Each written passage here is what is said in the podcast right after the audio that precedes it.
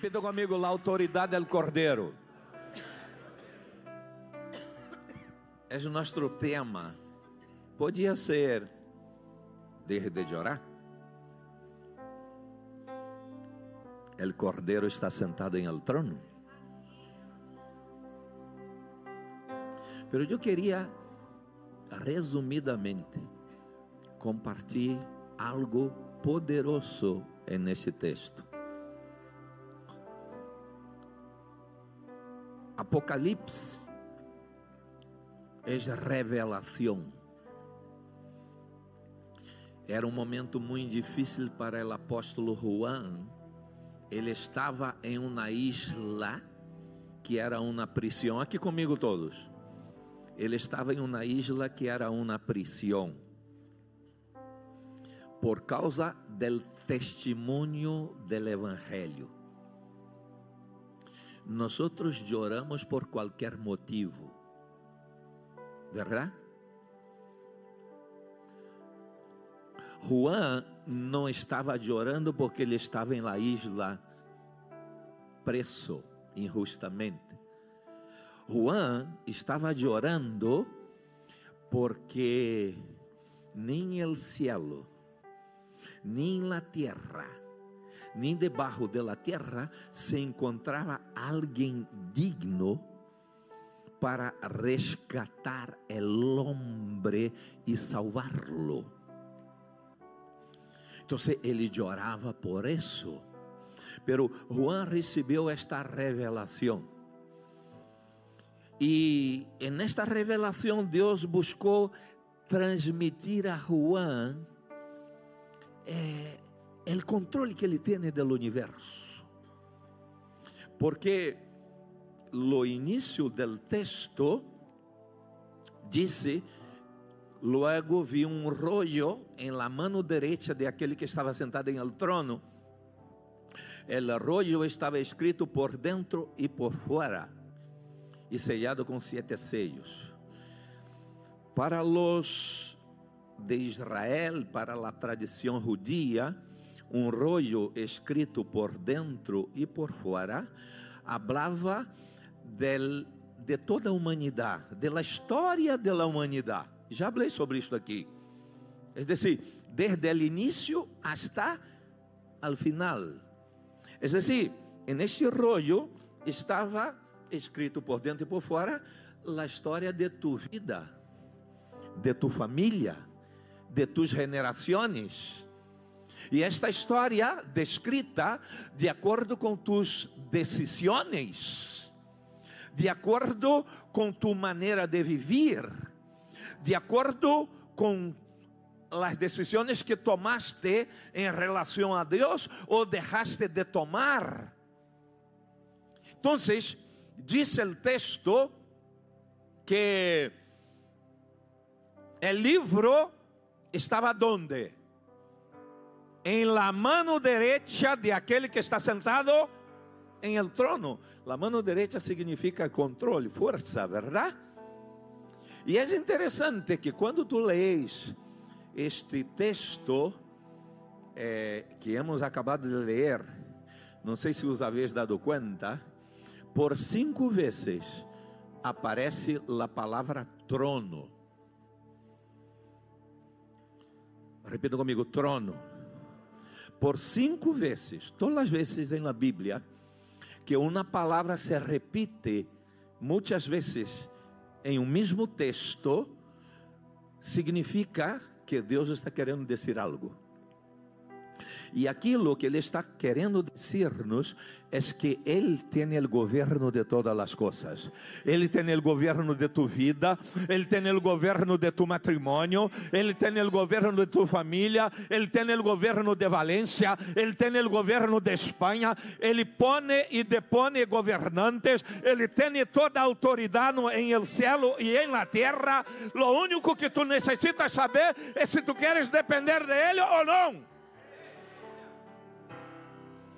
Escuchadme. Apuntei isto ayer. Debe ha leído para mim e pensei, me gusta.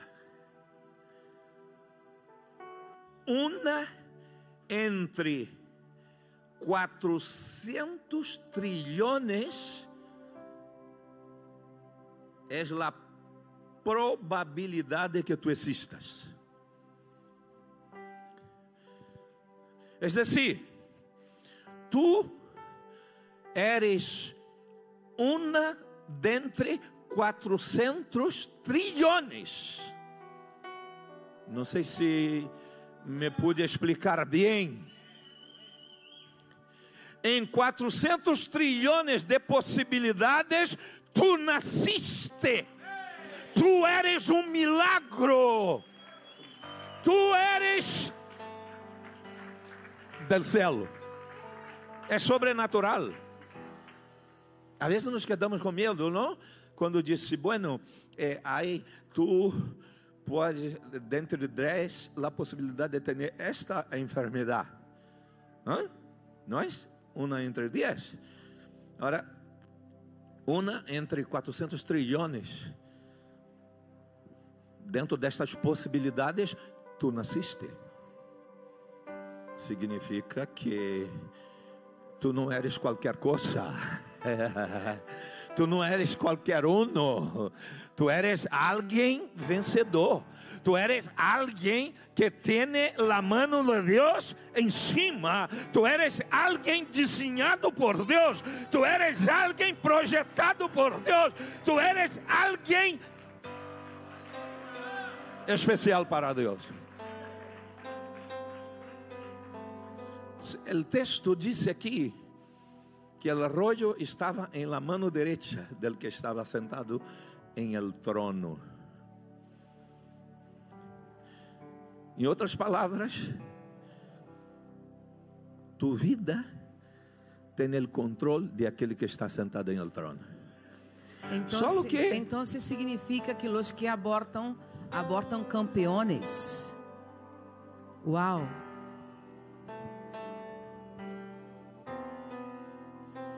Tu podes imaginar el criminal que é abortar uma vida. Claro, há abortos involuntários, não? Por A ou por B. Pero hoy en el mundo hay millones y millones diariamente que são abortados. Podeis imaginar que crime horrendo é o aborto? Porque a partir do momento que haja a concepção del espermatozoide masculino com o óvulo feminino, já há uma vida. Um campeão, um vencedor. Como alguém vai ter lá?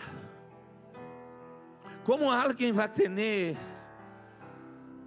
lá audácia lá de matar a um vencedor, se foi Deus quem deu a vida. Não sei se podeis entender. Pero lo que aprendemos aqui, em primeiro lugar, é que nosso Deus, Ele tem o governo da história. Repita comigo: meu Deus tem o governo da história. E aí vamos ao segundo fator que queria destacar e já cerramos para orar. Ok? Segundo lugar, solo Jesus tem autoridade para salvar. Repita comigo: solo Jesus, solo o Senhor Jesus tem autoridade para salvar. Por isso, Juan, o apóstolo, orava quando ele teve a revelação, porque se buscou em el cielo se buscou em la terra, se buscou debaixo de la terra, e não havia nadie que podia romper se, os sellos, que eram sete, e abrir o livro que estava escrito por dentro e por fora. Como também já hemos dito aqui, que um livro sellado com sete sellos significa uma história por resolver. ou uma história sem resolução. Amém? Estar desperto? Sim. Então, Juan empieza a chorar. E um dos ancianos vai hasta ele e diz: Não te preocupes não chores mais. Em outras palavras, o Senhor está dizendo para ti: não chores mais, não te lamentes por lo que ha perdido, não te lamentes porque tu estás passando por problemas, não te lamentes por falta de esperança. O leão da tribo de Judá, a raiz de Davi, venceu para desatar tu vida, para restaurar tu história, para llenar-te de gozo, para trazer-te paz, para trazer-te esperança.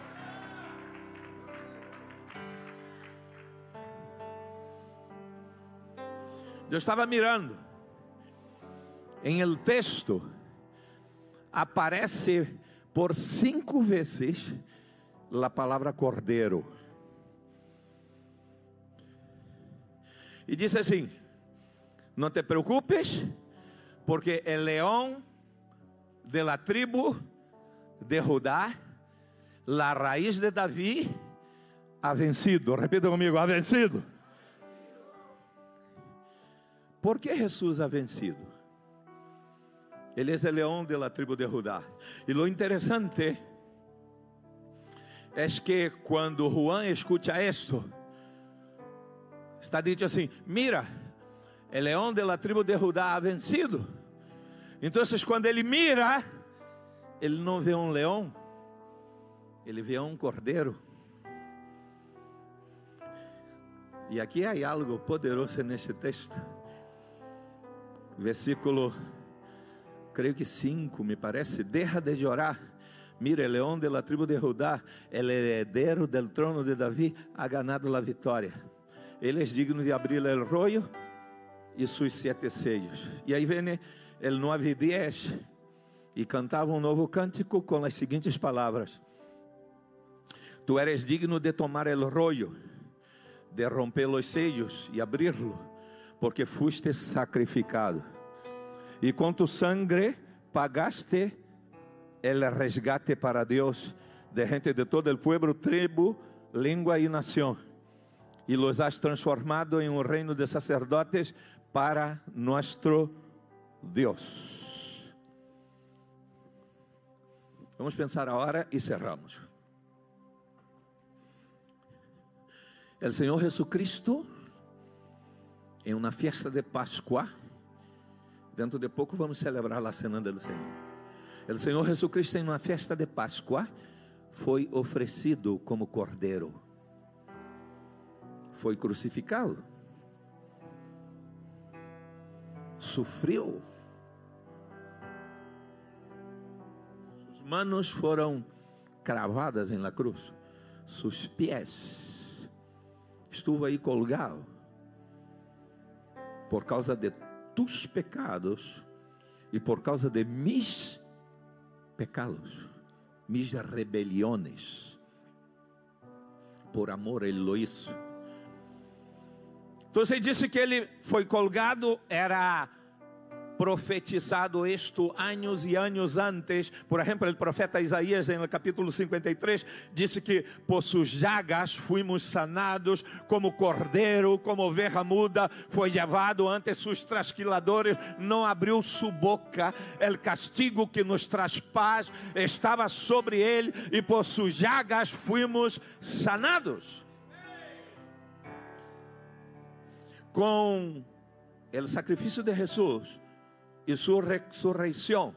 Primeiro lugar, foram quebradas as cadenas do inferno que nos atavam e que nos levariam à morte. Segundo lugar, foram perdonados nossos pecados.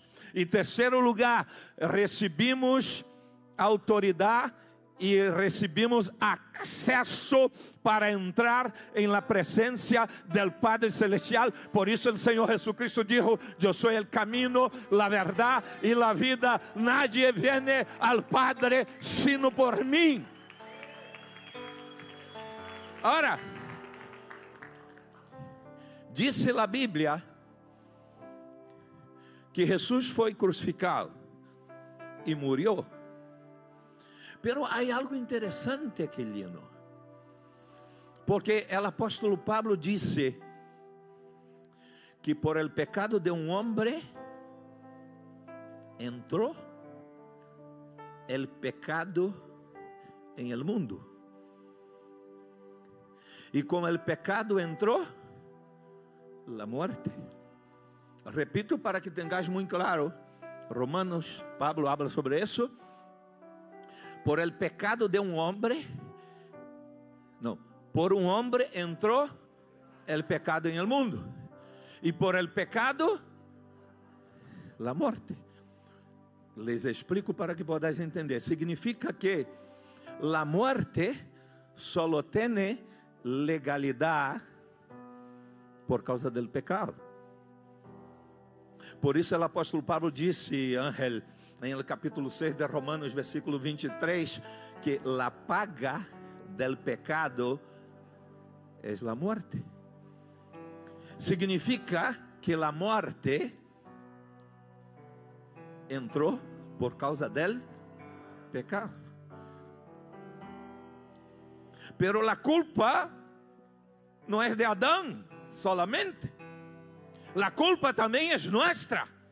Porque o mesmo apóstolo Pablo disse no capítulo 3, 23 eh, eh, que todos pecaram e necessitam da glória do Senhor.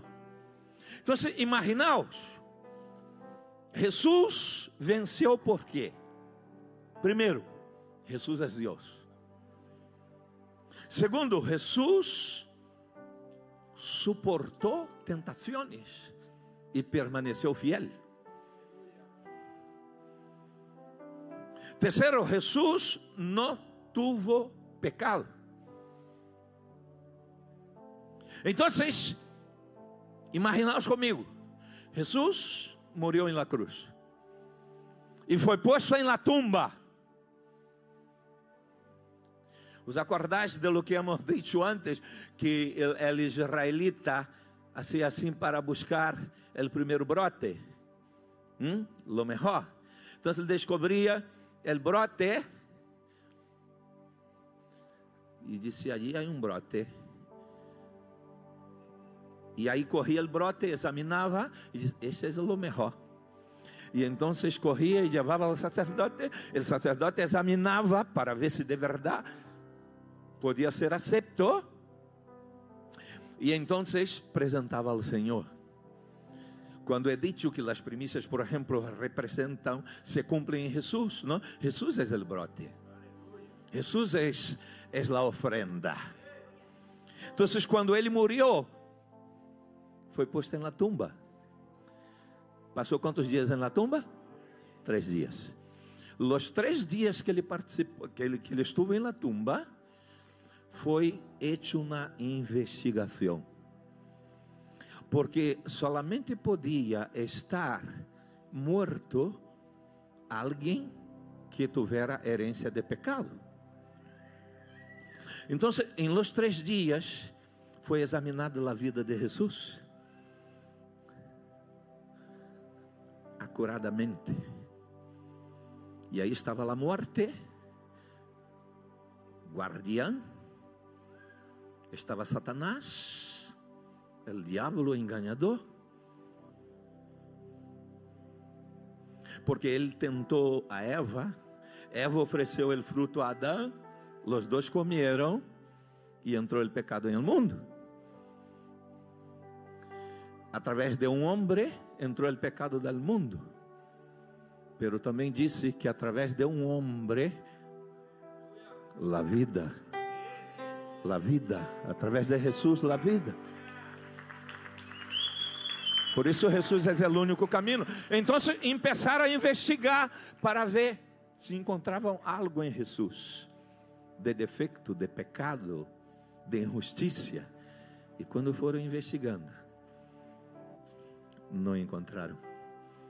E como não encontraram, como a morte solamente pode detener ou pode existir por causa do pecado, Então, como não encontraram defeito e erro em Jesus, a morte não pudo sujetar Jesus em la tumba. Vino o Espírito Santo, o Espírito de vida, e lo levantou de la tumba, el poder de la resurrección.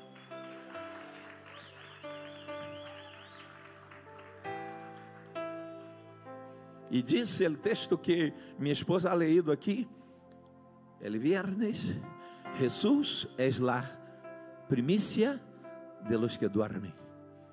¿Por qué? Porque esse corpo nosso um dia vai para a tumba se Jesus não volver antes, por causa do pecado.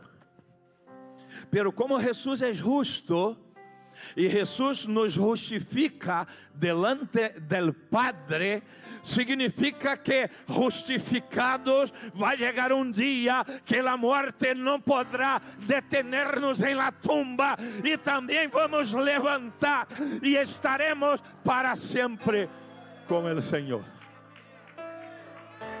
Dê um glória a Deus. La autoridade del Cordeiro. Poneros de pé. E vamos orar. Repita comigo, la autoridade del Cordeiro. Não llores mais.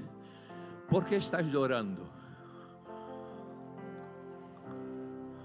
Choram os que não têm esperança. Os que têm esperança passam por momentos difíceis, passam por provas, cruzam desertos, pero sabem que sabem que há alguém todo-poderoso que está sentado em el trono, que venceu a morte e o inferno, tomou as chaves de la morte para dar-te vida.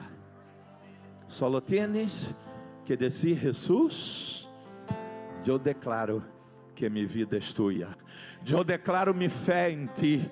Tu eres meu Senhor, tu eres meu Salvador. Minha vida está consagrada a ti.